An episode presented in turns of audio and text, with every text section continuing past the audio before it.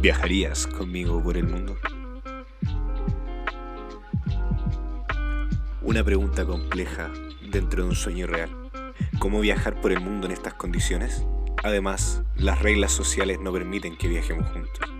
Quizás queramos ver las luces verdes en el cielo, escuchar qué nos dicen las cascadas de lugares que no sabemos ni pronunciar. Pero, ¿cómo viajaremos? Si en este mundo se necesitan más que ganas para poder viajar se necesitan más que deseos para poder conocer otros lugares. Y lo bueno y nuestro consuelo es que aquí, dentro del papel de mi mente, viajamos y viajamos más allá de lo que nuestra realidad nos pueda llevar. Esto es la pluma sobre el escritorio. Adentro guitarras.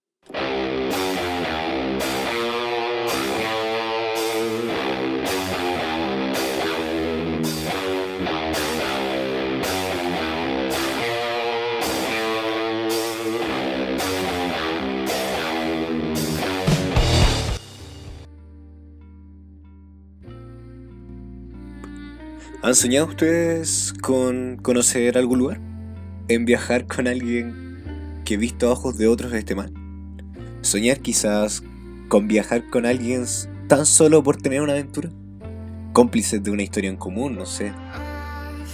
Difíciles son los sueños que a veces en realidad no son más que una utopía dentro de esta cuarentena. Una linda imagen para poder vivir el día y no perder el temple dentro de estos duelos con uno mismo. ¿A qué lugar irían? Permitámonos soñar. Por lo menos eso siempre será nuestro, muy nuestro. Aunque a veces nos juegue en contra y soñemos más de lo que realmente vivimos. O queramos soñar, más que vivir, claro. Pero bueno, este es el momento de soñar, de imaginar cómo sería viajar solo o acompañado en esa aventura que siempre hemos querido realizar pero siempre hay un factor que nos detiene.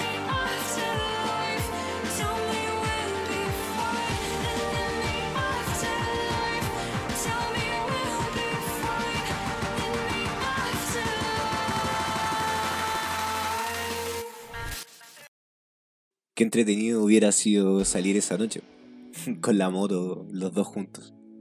Recorrer esa carretera, que abrazados parece interminable que al llegar hubiéramos visto las luces de la ciudad aparecer a lo lejos el reflejo de la luna sobre el mar.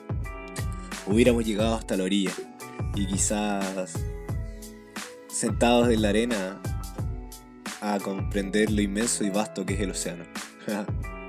Como Carlo Magno al extremar todos sus recursos para llegar a ver donde él creía que terminaba la Tierra. Sin saber que la Tierra no terminaba ahí. Engañado, como tú y como yo que estamos flotando en la niebla de los sueños. Y ahora nos cuestionamos el por qué no lo hicimos, o sea, ¿por qué no? Mi respuesta es más banal que romántica, la verdad. Como para ensuciar este párrafo. Y es que la verdad no tengo moto. Ni tampoco sé manejar una. Y la verdad es que la persona con la que estaba soñando tampoco existe.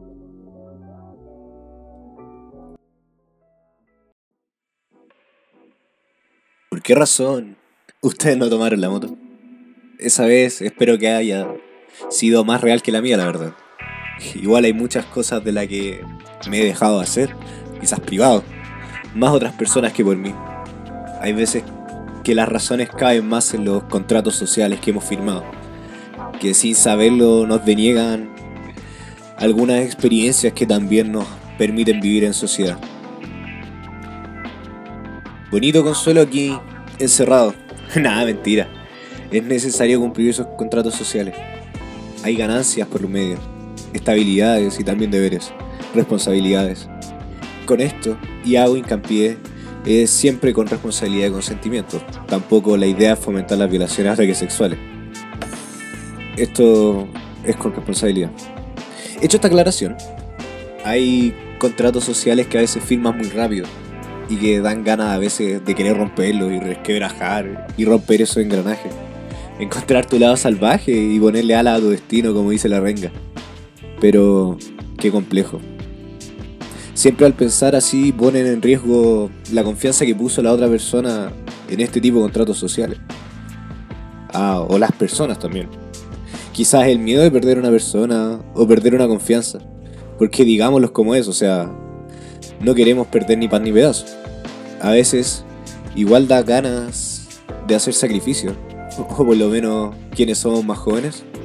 ¿Qué historia contaremos después? Yo me lo he preguntado varias veces. E igual es fome. Siempre hacer lo correcto. Cumplir las normas sociales y complacernos con lo que nos dicen. Que siempre tenemos que complacernos. Porque esa es la vida ideal, ¿no? Estudiar, que nos vaya relativamente bien, llevar una buena carrera, conocer un buen compañero de vida, generar descendencia, criar a tu F1, darse la vida que puedas comprar, claro. Ser un compañero fiel de vida y morir ya ancianes en la piola pensando qué linda descendencia vas a dejar o van a dejar. ¿Realmente eso es lo que queremos? ¿Desde cuándo tenemos esa idea? Yo me lo cuestiono. ¿Es lo que realmente queremos y debemos hacer? ¿O será más que nada una idea vaga que nos ha implementado esta sociedad? Instaurado ahí, algo así como los mandatos de género. Pero más bien un mandato de vida. Su rato de plan, como también diría la renga.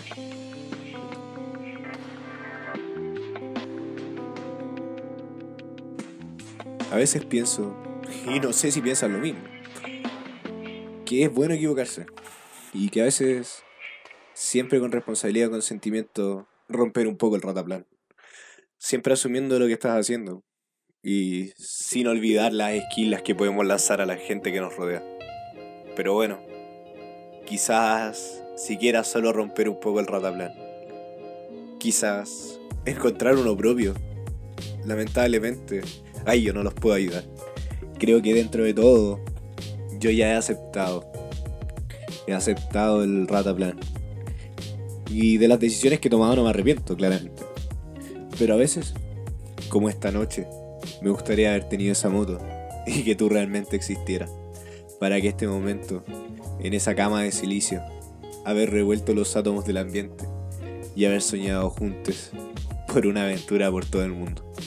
Gracias por escuchar. Y esto fue La pluma sobre el escritorio.